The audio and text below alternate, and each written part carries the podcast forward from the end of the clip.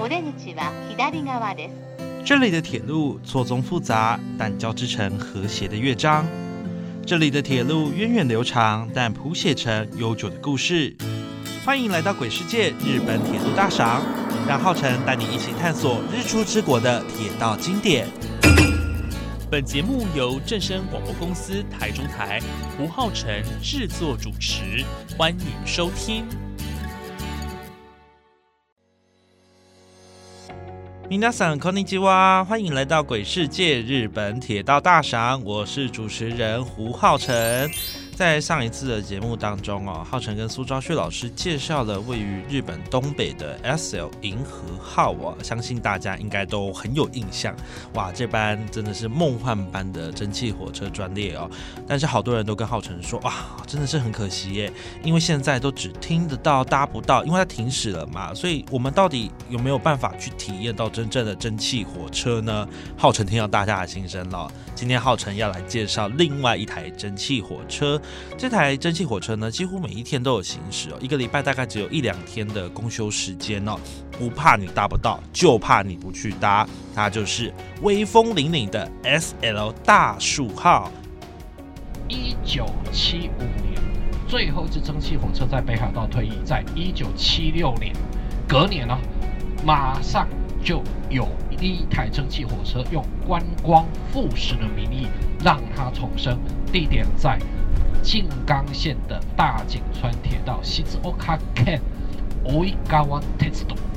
这一台就是从北海道运来的 C 十一。后来 JR 有点拉不下脸，哈，因为其实它富士呢是一家私有铁路客运公司，所以呢 JR 我自己把蒸汽火车富士。那从那一天开始呢，日本开始吹起一种潮流风，也就是呢从北海道、本州。九州除了四国没有之外，日本开始到处都有蒸汽火车。事实上，你蒸汽火车就像开咖啡店一样，开多了其实生意也会不太好。开始有人撑不下去，对，当然就是北海道，北海道撑不下去。突然有一天，北海道说：“对不起，我养不起它了，这个养女我就只好送给别人。”结果呢，就在一片哀嚎当中，有一家公司说。林北五级，我买来，你个好啊！那一家就是东武铁道 （Tobu t e t s d o 东武铁道呢，就买到了北海道蒸汽火车之后，他就怎么办呢？他就挂了当时的十二系，也就是在昭和四十年那个时代的那种普通车，是那种蓝色的。我蒸汽火车开的比人家多，里面比你舒服。别人没冷气，我还有冷气。别人要定位料金，我不用定位料金。然后呢，别人是一个礼拜开两天，我一个礼拜只有两天不开。于是呢，这一支火车就正式诞生。其实呢，S L 大树号它那个 logo 其实它就是代表将军，嗯，而且呢，其实呢，这也跟这条路线的一个持有者有关，就是日本的啊，这个叫做 Tobu Tetsudo 东武铁道啊，是。那如果大家有去到日本的一个东京很有名的观光景点，叫做啊阿萨库萨浅草。嗯，浅草，浅草。那我们知道呢，在浅草呢，阿萨库萨那旁边啊，那边呢就是一个羽田川，然后旁边啊就有一个非常有名的，就是日本东京的天空树。对，嘿，好，它其实它就是 Sky Tree，它就是那个大树啊。哦，是它这个大树。然后从那边呢，我们就可以从呃东武的浅草站一路做特急，哈，好 Spacia 一直来到。鬼怒川温泉，所以如果说你下次想要来到鬼怒川温泉，其实你只要从东京的浅草站坐它的特急，就可以来到鬼怒川温泉站。那其实谈到到鬼怒川温泉站这边，我们就可以去搭 S L 大树号。然后这 S L 大树号的整个运行哈，到下金市，哇，这里后面就有好多好多的故事可以说了。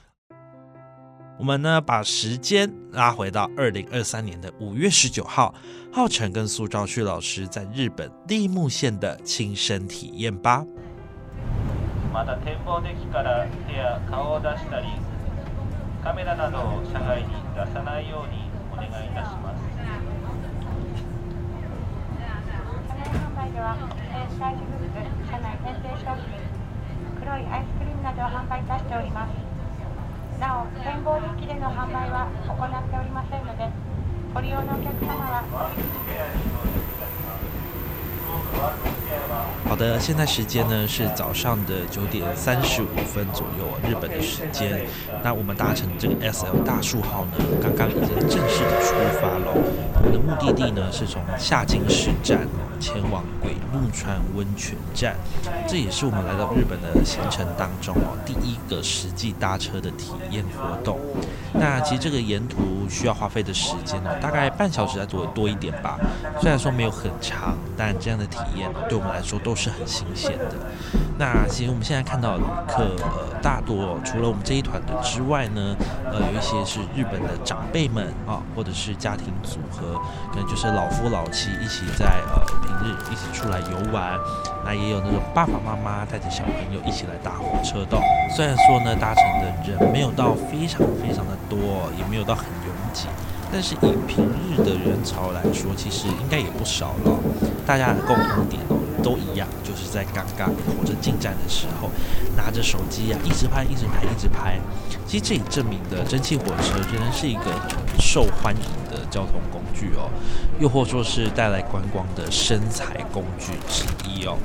那现在呢，我们在一般的车厢里面哦，这个一般车厢其实就跟大家知道的车厢一样哦，呃，就是左右两边各有两个座位，然后上面有行李架、有冷气的这种车厢。那不同的是呢，S L 大树号哦，它居然有露天的车厢诶，这个露天车厢并不是不是说敞篷的那一种哦，意思是呢，乘客如果可以走到那边哦，就可以感受到那个自然的风哦，那甚至呢可以闻到浓浓的烧煤味，还可以近距离的看着风景。哦，这样的车厢哦，在台湾是几乎没有的，我们没有办法完全的体会到这种。完全最 real、最真实的一种感受，所以呢，我认为在日本哦这个方面，我觉得是很棒的一个体验哦，也难怪哦，大家都不坐在座位上，全部都跑到了那个车厢去。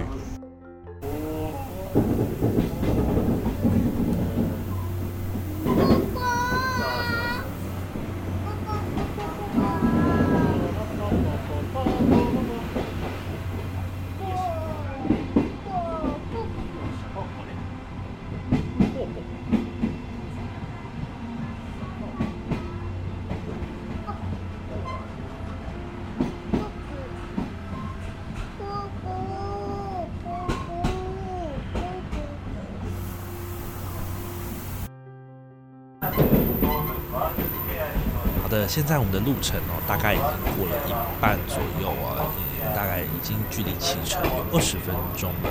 呃，刚刚我跑到了这个露天车厢去哦，有拍拍照啊，录一下影，甚至去感受一下这个很惬意的氛围哦。现在的我又回到了座位上，坐的座位啊。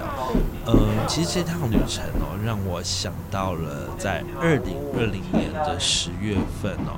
呃，那一天我在彰化车站搭，曾经搭乘过这个 CK 一二四的二水跑水节的蒸汽火车专列啊。当时的我印象很深刻，因为那也是我第一次搭乘蒸汽火车。哇，那个感觉真的是涌上心头哦！看着一台非常有历史，而且是非常还有活力的蒸汽火车在路面上跑，而且这一台火车是为台湾带来。大很大贡献的蒸汽火车，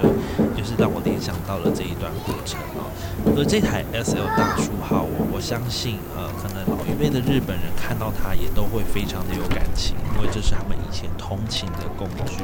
只是说我不能完全的体认到 S L 大树号这台蒸汽火车实际上到底为日本带来哪些贡献，但它呢现在卸下了过去一种交通的运输要角哦，而成为了一位观光大使。我想它。贡献跟重要性哦，大家应该都有目共睹。从以前到现在，它不断的在蜕变，不断的在改变。不过呢，这些都是为人民而贡献，为人民而服务。我想这个初衷是始终如一哦。まもなく鬼怒川温泉、鬼怒川温泉。皆さんこんにちは。 我是今天陪伴大家漫游日本的领队 Hiroshi。今天带大家来到的地方叫做 Kinugawa Onsen 鬼怒川温泉。Kinugawa Onsen 鬼怒川温泉，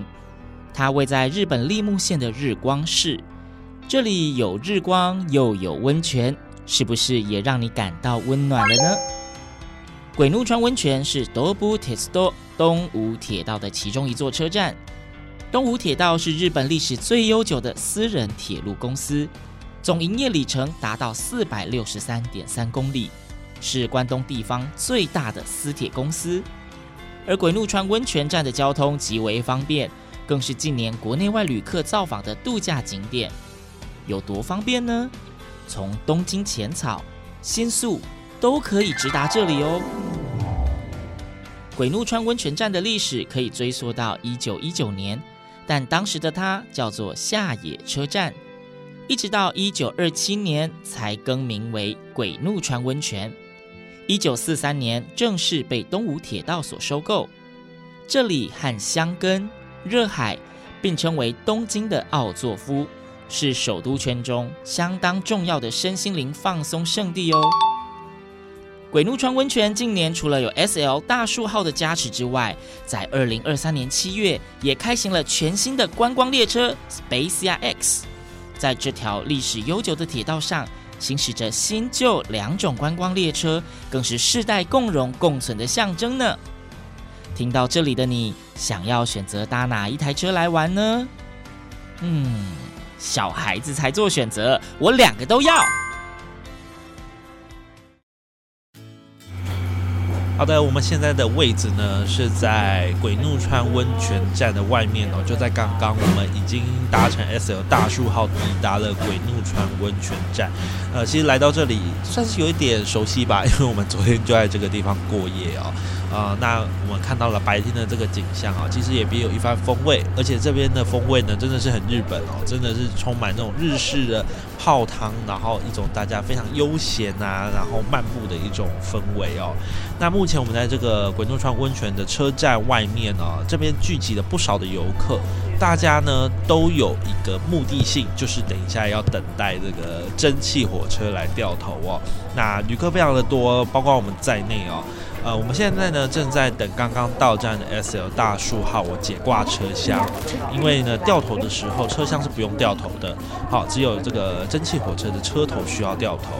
那在解挂之后呢，S L 大树号的蒸汽火车这台 C 十一型的蒸汽火车呢，就会透过侧线到车站旁边的一个转车台去进行掉头哦。因为在稍后呢，S L 大树号就要再从鬼怒川温泉站。回到下京市站去哦，呃，因为他们家在那里嘛，所以就是那个山形车库在那个地方，所以他要再回到那个地方，好去存放，为了明天或是下次的任务做准备。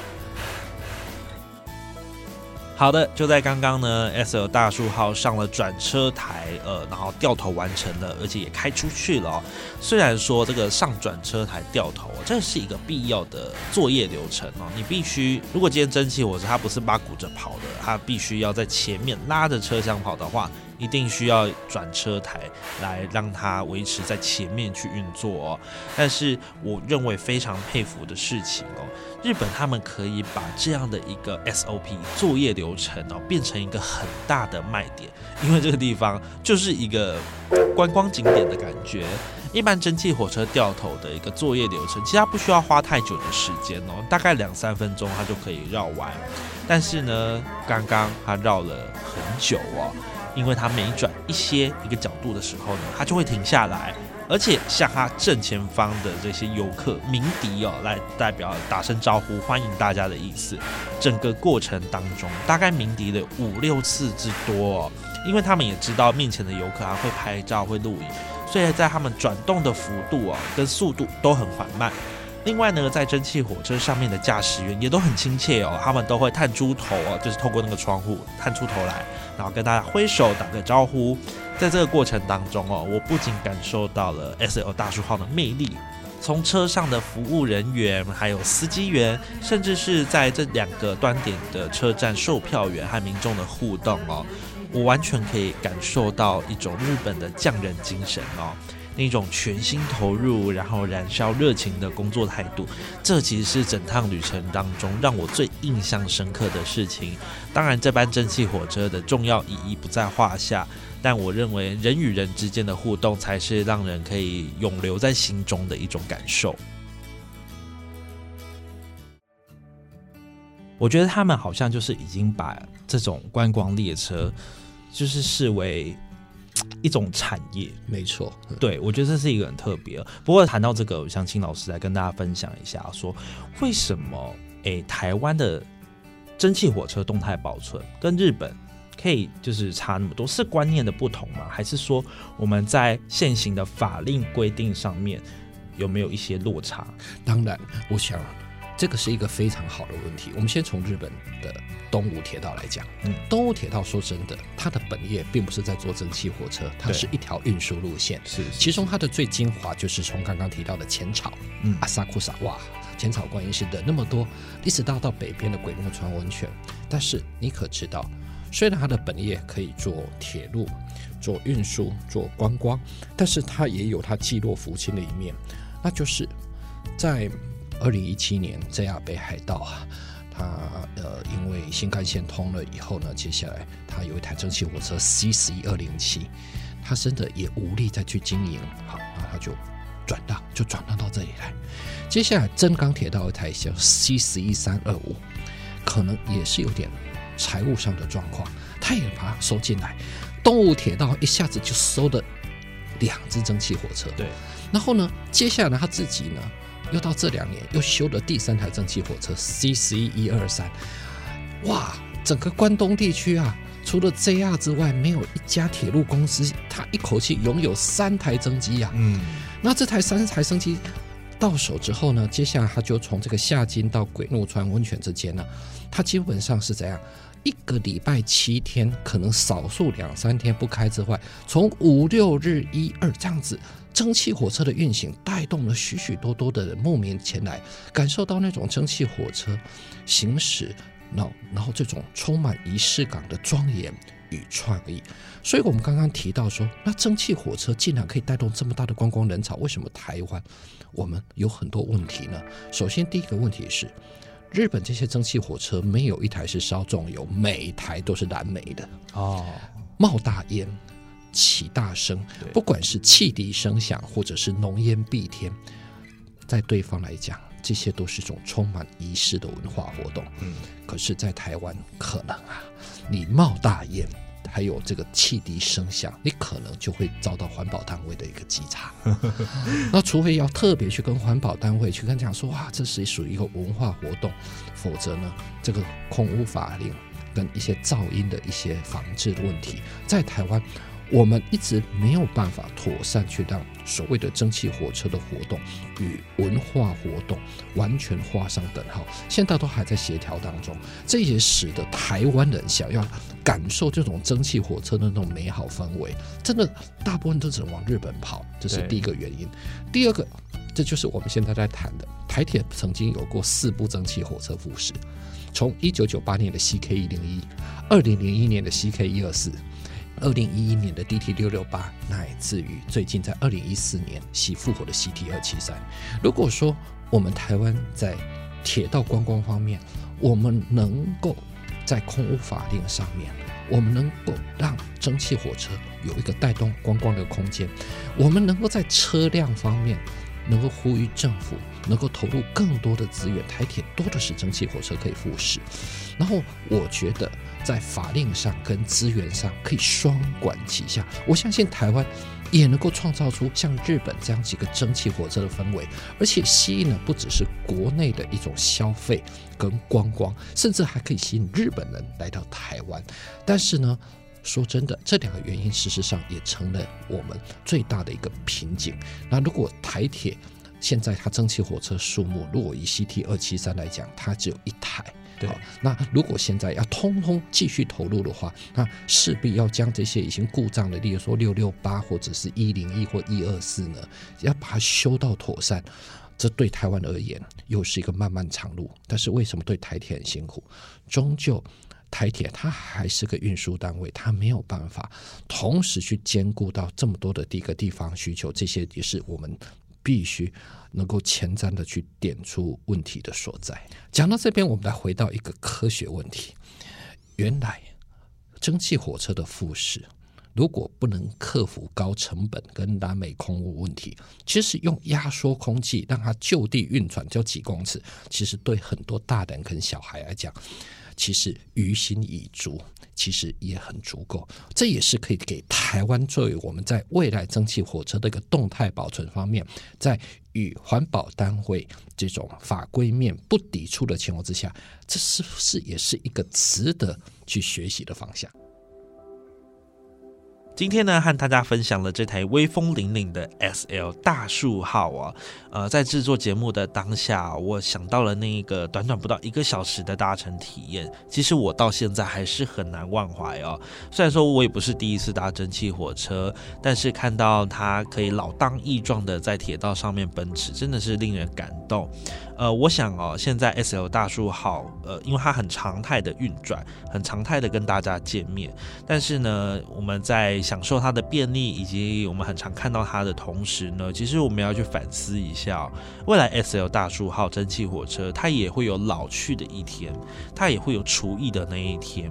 所以会不会到时候的我们哦，就一样的舍不得啊，或者是说我们会后悔说没有好好把握机会去搭乘哦，呃，所以大家如果到日本有兴趣的话呢，不妨去搭一趟 S L 大树号哦，我相信呃会带给大家一些不同的感受，因为在台湾我们要遇到这个蒸汽火车的专利哦，其实真的是要天时地利人和哦，但是日本呢，他们在这个火车铁道文化上面，他们真的是保存的非常的完整，当然他们在这种修复的工程上面也做了很大的心力哦，也因此他们的蒸汽火车到现在都还能够呃很常态的运转，并且呃很长的跟大家见面。我想在日本我们能够搭到蒸汽火车可能是比较容易的，大家如果有兴趣的话呢，当然是可以到日本去体验一下这个 S L 大叔号。那另外呢，最后我们刚刚也透过节目的探讨，让大家知道蒸汽火车哦，其实他们是带动世界交通革命的先驱之外，更是带动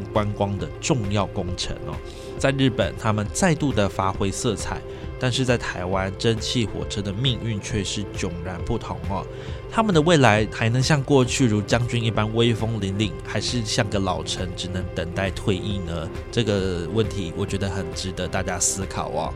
那么今天我们的节目就到这边结束喽，感谢您一起参与日本铁道大赏，我们下次再见喽，拜拜。